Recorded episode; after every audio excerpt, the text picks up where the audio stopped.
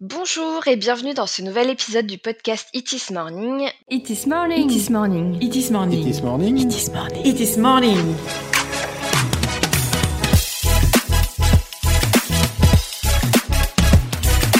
It is morning, votre compagnon audio du web. Pour rappel, je suis Cynthia, responsable marketing au sein de l'agence Itis Commerce, créatrice de ce podcast.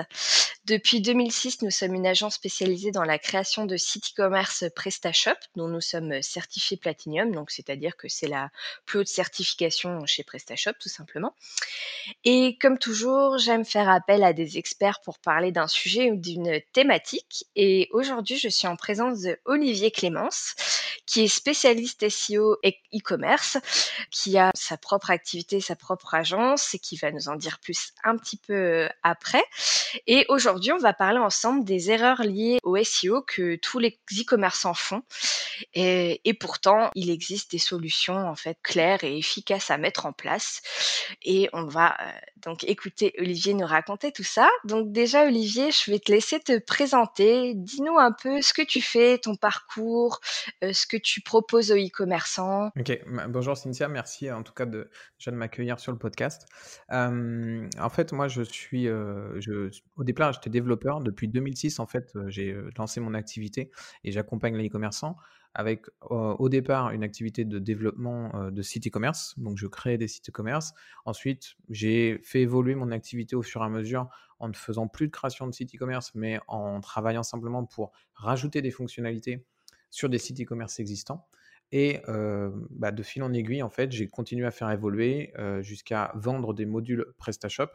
Et là, depuis quelques années maintenant, je fais aussi de la formation pour les e-commerçants. Donc, en fait, j'ai vraiment fait toutes les étapes de la création jusque maintenant au conseil et à la formation pour les e-commerçants. C'est une activité que j'apprécie particulièrement parce que justement, j'ai vraiment pu voir tout en fait, aussi bien du code jusqu'aux problématiques des e-commerçants et ça me permet d'avoir une vision vraiment globale, vraiment globale des choses en fait en fait, tu as une vraie expertise technique à la base, donc ce qui fait que maintenant, tu formes vraiment l'e-commerçant sur ce qu'il recherche. Je pense que ton expertise pointue fait que tu peux vraiment apporter ce que recherche l'e-commerçant. Oui, alors en fait, justement, c'est vraiment ce, parcours en qui m'a permis de voir les problématiques des e-commerçants et de comprendre où est-ce qu'ils ont besoin d'aide, où est-ce qu'on doit pouvoir les aider et où est-ce qu'ils ne doivent pas spécialement aller alors qu'ils ils peuvent avoir tendance à y aller en fait. Et bah, c'est fait partie des choses justement qu'on va sans doute parler aujourd'hui. mais voilà, d'avoir tout, avoir cette vision vraiment transversale, de, aussi bien de la partie technique que de la partie conseil qui me permet vraiment de, de savoir comment guider les e-commerçants aussi bien vers ce vers quoi ils doivent aller que ce, ce qu'ils doivent arrêter de faire en fait.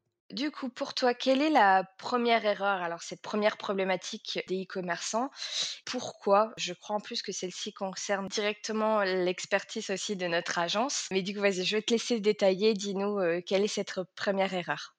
Alors la première erreur que moi je constate, c'est justement qu'il y a beaucoup, beaucoup d'e-commerçants qui vont aller vers la technique quand ils veulent faire du référencement naturel. La première raison pour laquelle euh, je trouve que c'est une erreur de faire de la technique, c'est que euh, un e-commerçant, son job c'est de vendre et d'aider ses clients.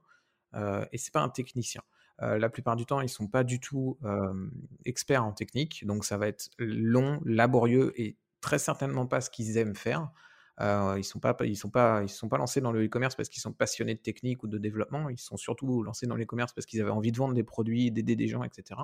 Et donc du coup, ils sont pas du tout dans leur cœur d'expertise et ils vont être très peu efficaces en fait en termes de, technique. Ils vont même souvent faire des erreurs, alors que justement il y a des prestataires qui sont là pour les accompagner euh, et qui peuvent, euh, qui peuvent les aider, comme justement Itis Commerce.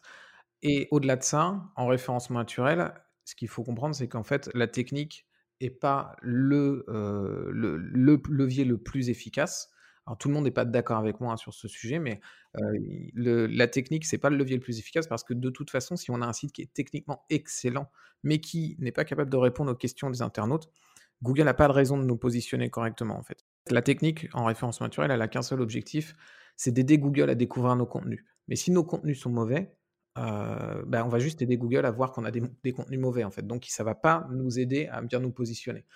Et du coup, finalement, la, vraie solution, en fait, c'est de se concentrer sur euh, la pertinence et la popularité du site et de déléguer la technique s'il y a vraiment besoin de faire de la technique. on travaille sa pertinence, on travaille la, popularité du site. Et si on voit qu'on n'a pas les résultats qu'on veut, on va pouvoir en effet demander à quelqu'un qui est expert en technique, dont c'est vraiment le métier, de regarder s'il y a un problème sur notre site.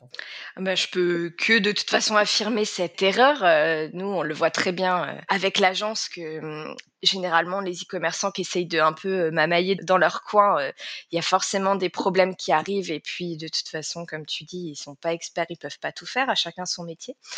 Mais donc pour rebondir justement sur la pertinence et la popularité du site, il me semble que c'est aussi l'erreur numéro 2 quand on se focalise trop sur ce point-là. Est-ce que tu peux nous détailler cette erreur-là? Ouais, alors je vais revenir rapidement sur le principe de pertinence et de popularité. la, pertinence, en fait, Google, il a besoin de deux choses en fait pour vraiment savoir comment il va positionner les sites dans ses résultats. Il a besoin qu'un site soit pertinent et populaire. La pertinence, ça correspond simplement, si on, grossit vraiment les choses, la, la pertinence, c'est est-ce que le site répond à la question que l'internaute se pose quand il tape un mot-clé dans Google? Si on a des pages, et plus particulièrement une page qui correspond vraiment, qui donne la réponse à cette question, on a une page qui est pertinente. Et après, on doit essayer d'avoir un site qui est pertinent dans sa globalité sur notre marché, sur le sujet que, le, site adresse. Ça, c'est la pertinence. Et en face, Google a aussi besoin de popularité parce qu'il va y avoir des sites qui vont être aussi pertinents les uns que les autres. Et Google a finalement besoin de la popularité. C'est une forme de preuve sociale en fait pour lui. Et cette popularité, on va l'obtenir avec des liens en allant voir d'autres sites, en faisant parler de nous en fait. Donc des liens et des mentions, euh, même pas forcément avec des liens, mais du moins faire parler de nous ailleurs que sur notre site, sur d'autres sites. Et ce que je constate souvent, c'est la deuxième erreur que, que je voulais euh, parler aujourd'hui, c'est que souvent, les e-commerçants vont se concentrer sur une seule des deux choses, soit la pertinence, soit la popularité. Le plus souvent, la pertinence, tout simplement parce que c'est plus facile en fait de travailler uniquement sur son site parce qu'on est dépendant que de nous-mêmes, on n'est pas dépendant d'une autre personne. Euh, et du coup, ils vont se concentrer uniquement sur la pertinence. Mais le problème, c'est que euh, si on fait qu'un seul des, deux éléments, on n'aura pas ou très peu de résultats. Et ce qu'il faut, c'est essayer de travailler en fait euh, les deux éléments, aussi bien la pertinence que la popularité.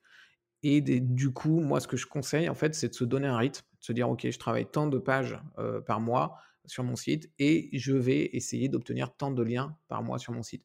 Moi, quand je travaille avec les e-commerçants que je forme au référencement naturel, j'ai un, tableau de suivi en fait tout simplement et je leur demande de le remplir et ils vont remplir toutes les combien de demandes ils ont fait pour obtenir des liens combien de personnes ont, répondu combien d'accords ils ont obtenus etc et ils ont un autre volet dans ce tableau où ils mettent les pages qu'ils ont travaillées, qu'est-ce qu'ils ont fait sur ces pages-là, etc., etc. Et le but, c'est de voir en fait au fur et à mesure, de semaine en semaine, est-ce que je fais les efforts nécessaires pour améliorer mon référencement et est-ce qu'il n'y a pas un décalage entre pertinence et popularité ou est-ce que j'essaie d'avoir, je suis plutôt équilibré en fait? Très bien. Du coup, Olivier, il me semble que la prochaine erreur est une erreur assez classique et encore euh, très répandue. Euh, ne pas prendre en compte les problèmes des clients, c'est bien ça? Tu peux développer? Oui, euh, c'est aussi quelque chose que j'ai beaucoup, beaucoup constaté en, coachant des e-commerçants. c'est qu'ils ont tendance, en fait, à partir de eux plutôt que de partir de leurs clients et de partir du besoin client. Alors ça peut, paraître super bateau en fait comme conseil, on, lit un peu partout, mais en fait euh, justement c'est de travailler vraiment avec les avec les e-commerçants, de les coacher et de les avoir plusieurs heures par semaine euh, en coaching. On se rend compte que c'est vraiment difficile en fait de faire ce, travail de partir du, du, client plutôt que partir de soi. Un exemple tout bête, c'est euh, quand on reçoit notre, le catalogue de notre fournisseur, on prend notre catalogue et on va le mettre directement sur notre site comme ça et on va éventuellement reprendre les catégories du, fournisseur. Ça, typiquement, c'est ce que j'appelle partir de soi, c'est on part de notre fournisseur, donc de, des, ressources qu'on a et des, éléments qu'on a à notre disposition et on, et on met ça sur notre site. Alors que la réalité, elle est complètement différente, c'est qu'il faut partir des besoins du client et à partir de ces besoins, regarder les ressources qu'on a pour répondre aux problématiques du client. Et ça change complètement tout, en fait, aussi bien en référencement naturel qu'en conversion sur le site. C'est qu'on va avoir un site qui s'adresse beaucoup, beaucoup plus aux e-commerçants, euh, aux, clients, pardon, si on parle de leurs besoins. Et l'exemple des catégories, c'est vraiment flagrant en référencement naturel, c'est qu'on va avoir des catégories qui parlent absolument pas aux clients alors qu'il euh, manque des catégories qui seraient très utiles pour eux. Et du coup, ils ont du mal à trouver leur information sur le site. Et d'autant plus, ces catégories n'ont aucun intérêt en termes de référence naturelle parce qu'elles ne sont pas recherchées par les, utilisateurs sur Google.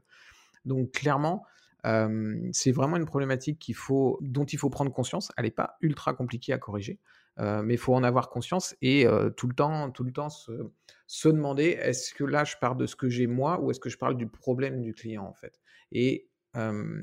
Ça va complètement changer notre façon de voir les choses et notre façon de travailler. Et typiquement, quand on part des besoins du client, en fait, si on part de ces ressources, en fait, on va prendre nos ressources et on va les utiliser comme ça et on va jamais essayer finalement de faire mieux parce que on part forcément de quelque chose qu'on a déjà et d'éléments qu'on a déjà.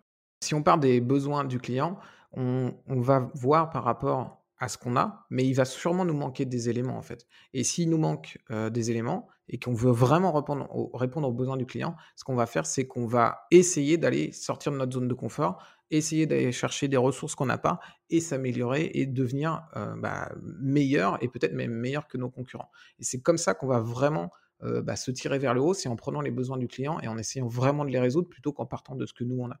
Et ça fonctionne très bien, comme je le disais sur la conversion, ça fonctionne très bien en référencement naturel parce qu'on va faire mieux que nos concurrents et on va vraiment répondre aux questions que les internautes ont dans la tête. Donc ça, c'est vraiment un problème qu'il faut prendre conscience. Et justement, moi en coaching, je suis là tout le temps en fait avec mes clients, leur dire attention, est-ce que là tu est-ce que tu as pensé à ton client dans l'équation là? Est-ce qu'il y a ton client qui rentre dans l'équation? Tu veux faire quelque chose, mais est-ce que ton client il rentre quelque part dans cette équation? Est-ce que même il est au départ de cette problématique que tu veux mettre de cette chose que tu veux mettre en place Et surtout, je pense que mmh, bah, détrompe-moi si je dis une bêtise, mais en plus utiliser les catégories fournisseurs, utiliser les ressources ça peut aussi engranger du du duplicate content, non? De fait de en plus copier, coller, les infos qu'on a déjà et et du coup se retrouver avec, des des textes qui sont similaires par rapport au texte du fournisseur?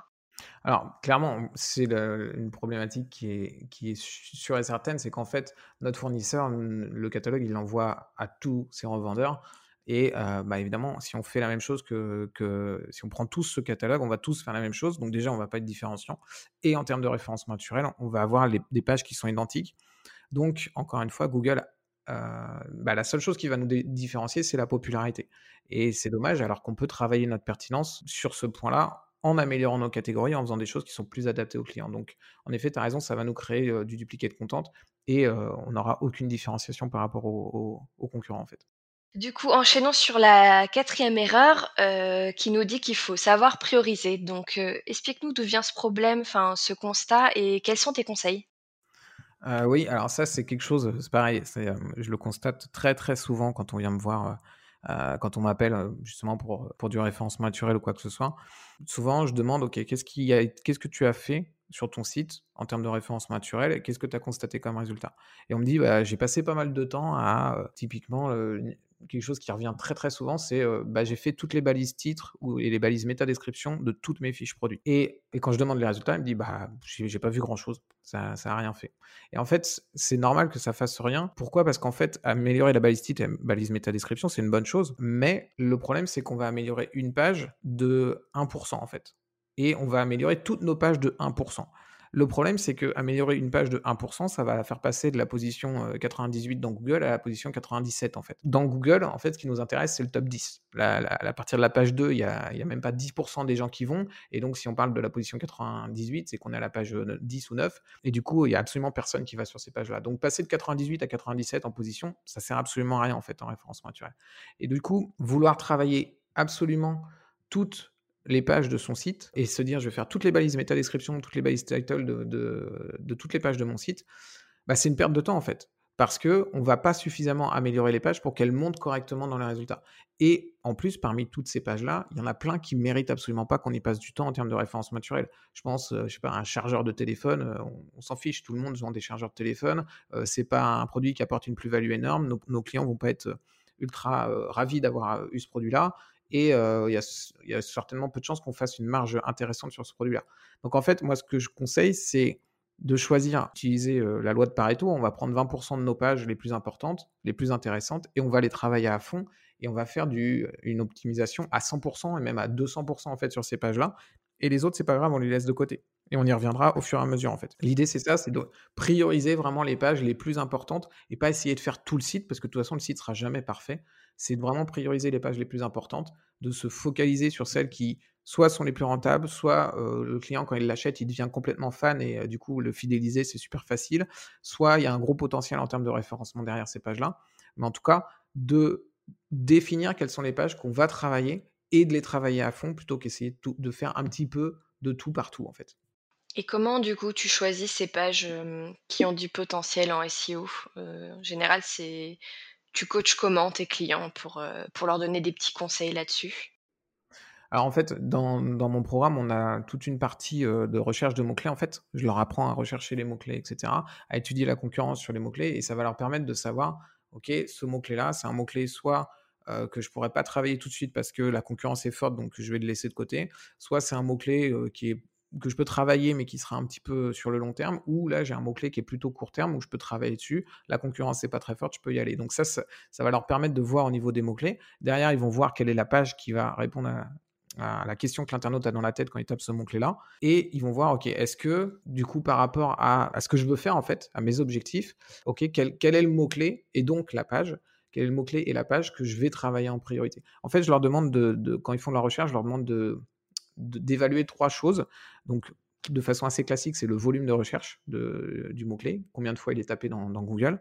Euh, et ça, on fait ça avec des outils. Ensuite, je leur explique comment mesurer la compétition et du coup, euh, de, mettre une note sur 10 sur la compétition.